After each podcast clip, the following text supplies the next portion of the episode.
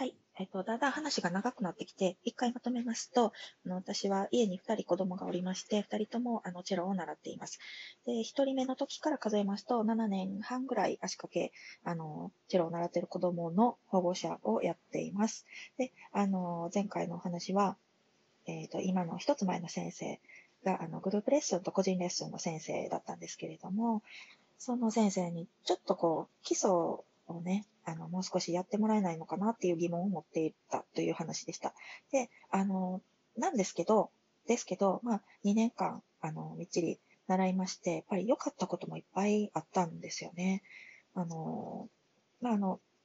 例えばですね、そのグループレッスンは、先生がその独自のね、システムのね、iPad を使ったレッスンありました。それは本当に子供には大好評で、あの、まあまあ楽しくゲームみたいにできるっていうことで、あの、やってましたし、あと先生が、あの、ちょこちょこ発表会のね、機会を設けてくださって、まあ、あの、生徒からの、あの、提案もあったんですけど、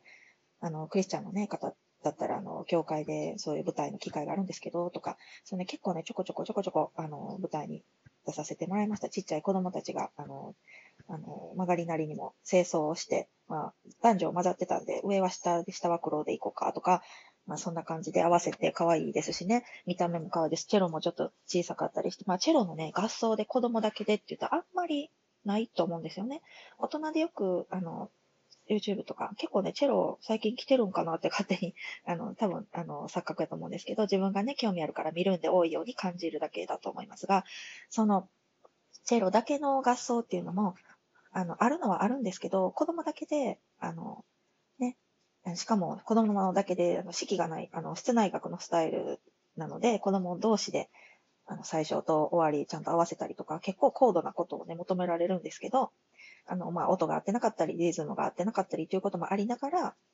でも、あの、たくさんの舞台をね、経験させてもらいました。で、その時に先生が、あの、そのまた iPad でね、あの、全部の、例えば3部、4部編成ぐらいの楽譜を書いてくださってね、あの、時々まあリクエスト、私、ハイドンとかね、ビバルディとかその、その辺好きなんですけど、あの、ハイ、ハイドンだったかな？え、ハイドンじゃないか。まあなんかこう、車で聞いて、あ、これ素敵やなっていうのを、あの、先生に頼んで、これって子供たち弾けますかねって言ったらね、本当にね、採用してくださって、楽譜に起こしてくださって、子供が弾けるリズムと、あの、あの、なんていうのかな、4部構成ぐらいの合奏の楽譜をね、作ってくださったこともありました。でそれで、子供たちはもう合わせたらいい音するし、あの、ちょっとぐらいずれてても全体ではいい感じに聞こえるので、あと発表会もね、学校の発表会もあったし、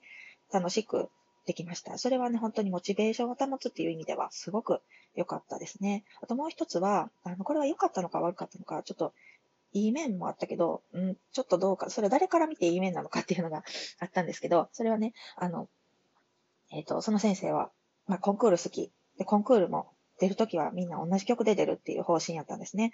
まあ、何歳であろうが、あの、何年生であろうが、レベル、ね、レベルが、あの、人によってもちろん同じ先生が教えてても進み具合とか、得意、不得意は違うので、それによってね、本当は向いてる曲とか、今、向かわなけ、向き合わなければならない課題とかを見て曲を決めた方がいいと思うんですけど、まあ、それは、あの、私、ただの保護者なんで、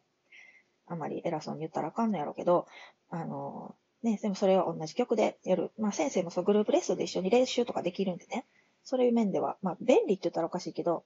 まあ練習機会が増えるっていう面があったと思うんですけどね。で、あの、同じ曲で出ると。そうするとね、子供ってね、競争意識が出るんですよね。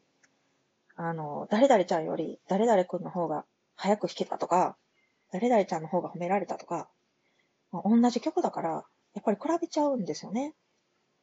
で、その先生って、もう一つ、あの、面白いというか、まあ、まあ、若い先生なんでね、卒業してアメリカから帰ってきて、何年目やったかな ?1 年目、2年目。3年目は行ってなかったような気がするので、本当に教え始めた先生ですね。教え始めた、たて、たて、たてでもないけど、あの、若い先生で、なんか若いからそのテクノロジーね、あの、使うのが上手なんですよね。